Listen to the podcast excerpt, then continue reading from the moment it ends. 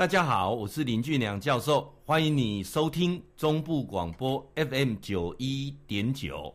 今麦这个单元叫做心情交流站嘛呢哈。那有关静坐的部分跟断食的部分呢、啊，我也提出啊三个最适合的时机点。每天什么时候来静坐最适合的时机点呢、啊？第一个时间点呢、啊、是早上起床之后啊，刷牙洗脸完。啊，那这时候呢，你就可以选择静坐。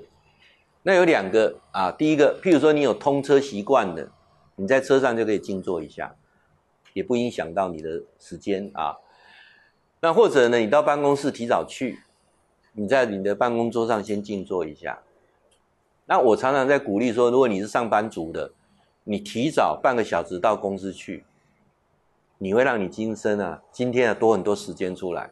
你提早半个小时到公司去，首先你提早出门，所以堵车问题就可以避开啊。你提早进办公室，在那边静坐一下，沉淀一下，待会的就更有效率。那有可能你让老板看到，老板就对你有好感。你看每天都提早半个小时来啊，所以早上起来刷牙洗脸完去静坐一下。好，那有一个不要把静坐牵扯在一起。老师，我早上起来上厕所，我在厕所。边上厕所边静坐可不可以？啊，那就那就嗯不出来了。好，那是上厕所跟静坐是没有任何关系的啊。好，那第二个时间点，你什么时候要去静坐呢？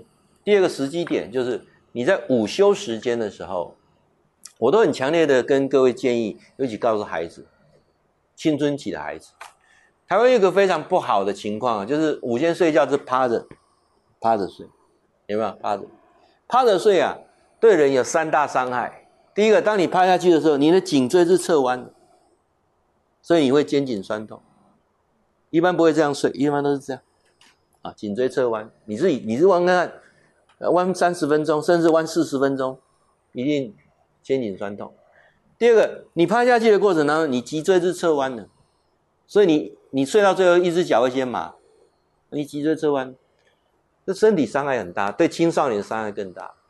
还有一个你们都没有发现，当你查一见趴睡的人，面歪歪，啊，老师边呢，呃，歪歪都等了啊，所以这三个不好，所以老师会建议说，那与其你有三十分钟时间，你就好好怎样坐下来，告诉孩子啊，你就找你在上班的地方，办公桌就坐下，你坐的坐在沙发上也可以，啊，然后呢，我们静坐呢有一个手势啊，来跟各位来做推荐啊。那静坐这手势非常准，也是你什么时候入定啊？进入那个入定的情况，这手就会告诉你，拇指啊轻按住无名指啊，拇指轻按住无名指的指甲，不是这个哦，是指甲，像这样有弹性。拇指轻按无名指，拇指轻按无名指，两只手就放在你的腿上，啊，手不要用力，轻轻含着啊，当你的。手松开的那一刹那就是入定，你不要松开要拉回来，就是当你松了就入定。这过程当中，任何强法念头进来的时候，你跟他讲好，很好，非常好。当松开的时候就入定，啊，这个是非常有效的。那这个手印呢，也是在佛教里面啊，它是属于地藏王菩萨专有的手印，它叫做下品下印。那我们都看观世音菩萨叫中品中印。释迦牟尼佛上品上印啊，按那你按这个啊下品下印这个手印呢，它其实有一个最神奇的地方，就是负面磁场进不到你，没办法靠近你，所以你在按这个手印的时候啊，理论上什么外灵啊、什么邪灵啊、什么不好的，它都不会干扰到你。所以有时候你去参加告别式啊，或者到一个比较啊比较阴阴气重的地方，你就自己啊偷偷的把这个手印这样按起来。那也不会去穷刷的啊，这个是呃地藏的这个手印是，我就觉得非常灵验啊。所以我们在静坐的时候就轻轻按住之后呢，也不会有任何奇怪事情发生。当手松开那一刹那的时候，你整个人就已经啊入定了啊。这个部分呢，我想跟大家提到啊。好，然后呢，静坐呃，如果说。有很多的浪漫的时间呐、啊，可以去呃出现很多的想法啊、啊，譬如说出现很多美好的风景啦，出现很多好吃的东西啦，出现了有漂亮的女生呐啊，那等等啊，那怎么办呢啊？那就好，很好，非常好就好啊！不要去追着他，你去追着他，你就会被带走了啊，就会带走，就进入那种所谓的的幻觉啊。好，那静坐需要扶颈姿势吗？然后如果有这个肩、身体酸痛等等啊这些问题啊，那怎么来做哈？还有是要忏悔啦等等。我我比较不想用忏悔这两个字啊，忏悔这个是很多宗教很喜欢用，譬如基督徒他们很很喜欢去告啊，就告罪了啊，那有很多说要忏悔等等，我觉得可以可以忏悔，但是不能一直忏悔，因为忏悔就是一种一一直处在失去能量的一个情况之下，啊，我只能告诉各位说，这世界上所有的一切啊，没有谁欠谁的，只有你要不要讨这样而已。我再重复说一次啊。